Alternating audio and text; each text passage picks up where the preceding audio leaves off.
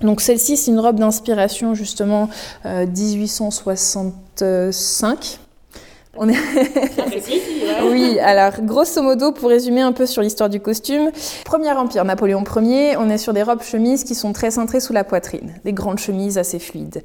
Après, on a, on va dire, récapitulons grossièrement, on arrive sur 1830 où on est sur la période justement, euh, la période romantique, où là on a des grandes manches ballons, euh, la, taille est redescendue un peu à la taille et les robes commencent à s'étoffer un petit peu, mais elles sont relativement courtes. On voit un peu les chemises. 1850, on est typiquement sur la taille la plus fine, euh, le corsage devant très très pointu, et les robes commencent à prendre de l'ampleur. Euh, pour donner cette ampleur, on avait des jupons, un certain nombre de jupons très lourds, qui, étaient un mélange de crin et de lin, crinoline, crin et lin.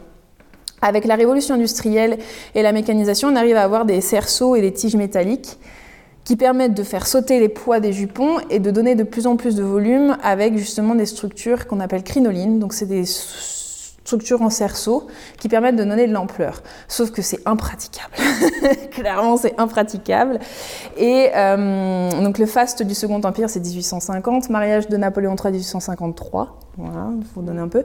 Et après, 1860, bon, c'est un peu, un peu, un peu casse-pied quand même tous ces grands volumes-là. Et surtout, c'est pas pratique parce qu'on commence aussi à avoir toutes les activités, on va dire, euh, sportives. Alors, euh, on a l'automobile, on a, enfin, l'automobile. Attention, hein, pas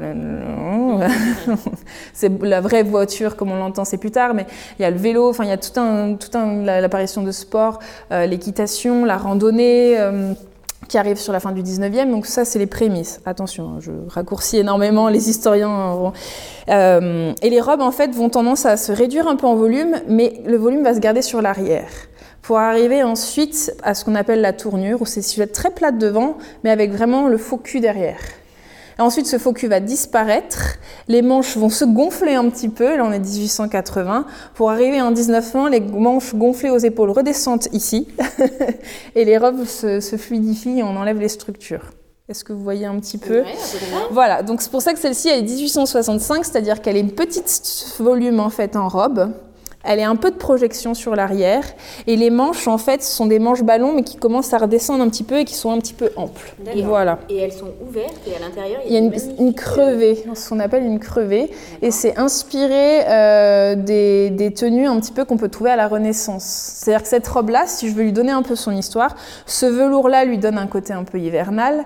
La feuille de chêne, en fait, en motif aussi, c'est tout la, symbole, le symbole de la feuille de chêne, la stabilité, l'ancrage sur sur la, euh, la, tradition, sur la famille. Enfin il y a tout ce symbole du chêne, puissance, etc. Euh, mais en même temps, elle a cette coupe très moderne pour le 1860, parce qu'elle a ces manches justement d'inspiration romantique, parce que qui dit 19e siècle dit aussi tous les néo, néo-gothiques, néo-byzantins, et du coup on réinterprète le Moyen Âge.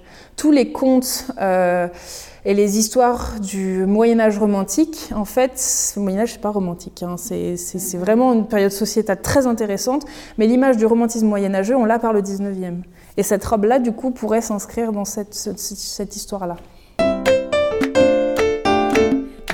On y va